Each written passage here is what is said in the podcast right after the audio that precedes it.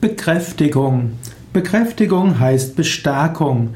Das, was man sich oder anderen noch klarer machen will, das bekräftigt man.